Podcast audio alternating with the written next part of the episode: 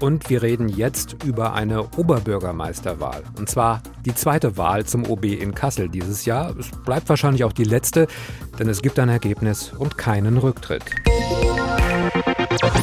Am Sonntag vor zwei Wochen war das ja noch der Fall. Da lagen Amtsinhaber Christian Geselle und Sven Schöller von den Grünen fast gleich auf.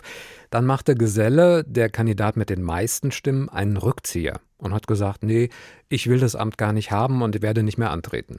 Gestern gab es dann eben deswegen nur noch einen Kandidaten, aber schon eine Wahl. Entweder Ja für Sven Schöller von Bündnis 90 Die Grünen oder Nein für Sven Schöller.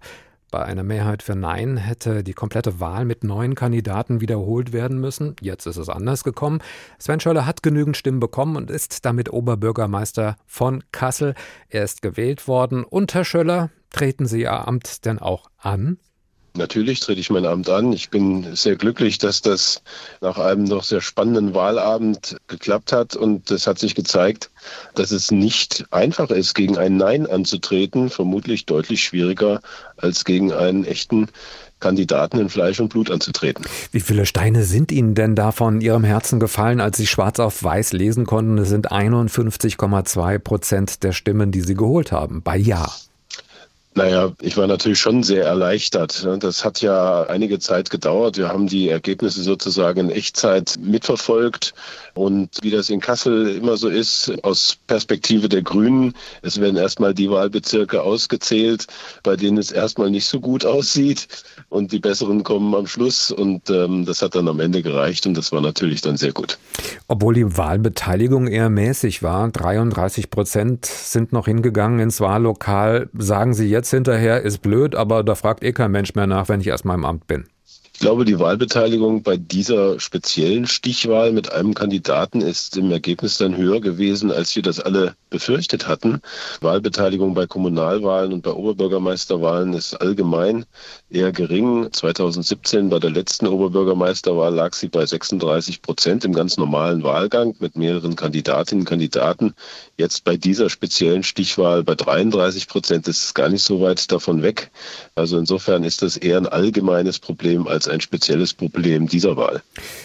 Trotzdem, wie viel Rückhalt glauben Sie denn, haben Sie mit diesem Ergebnis in der Bevölkerung, abgesehen davon, dass Sie jetzt der einzige Kandidat waren? Wie viel Überzeugungsarbeit ist da vielleicht nötig, um Bürgermeister aller Kasseläner, Kasselaner oder Kasseler zu werden?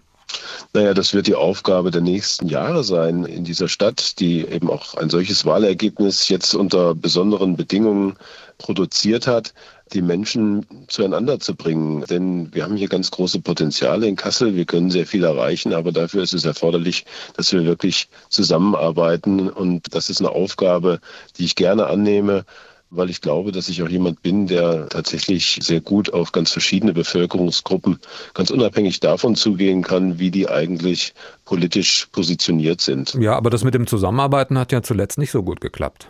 Ja, das Zusammenarbeiten ist insbesondere, sagen wir mal, bei anderen politischen Parteien hier in Kassel ein großes Problem gewesen.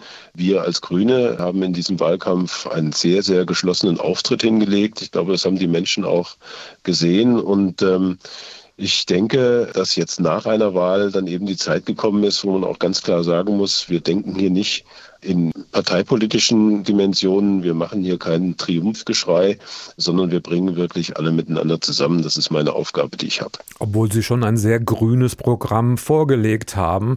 Jetzt sagt aber beispielsweise der Kasseler Politologe Wolfgang Schröder, wenn man diese Stadt regieren will, dann reicht es nicht über Fahrradwege zu sprechen, man muss schon über das eigene Milieu hinausgehen. Womit fangen Sie da konkret an?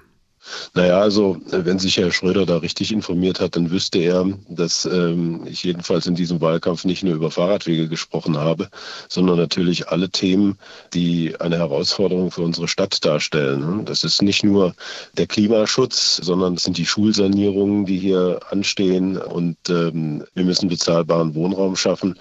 Und wir wollen natürlich auch unabhängiger werden von fossilen Brennstoffen, allein schon, damit wir stabile Energiepreise hier in unserer Stadt für die Wärmeversorgung bekommen. Also es ist eine ganze große Palette von Themen, die sich ganz sicherlich nicht nur auf Radwege begrenzt. Neben dem Job des OBs haben Sie ja eigentlich auch noch einen richtigen Beruf. Sie sind nämlich Rechtsanwalt. Was machen Sie denn jetzt noch bis zum 21. Juli? Das ist ja der letzte Tag des bisherigen OBs.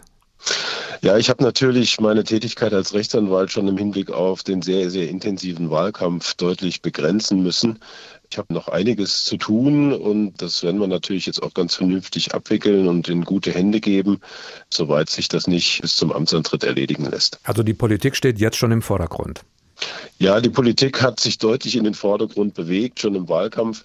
Das ist also ein Geschehen für jeden, der sich das mal überlegt, in einem solchen Wahlkampf anzutreten, als zunächst mal ehrenamtlicher Politiker.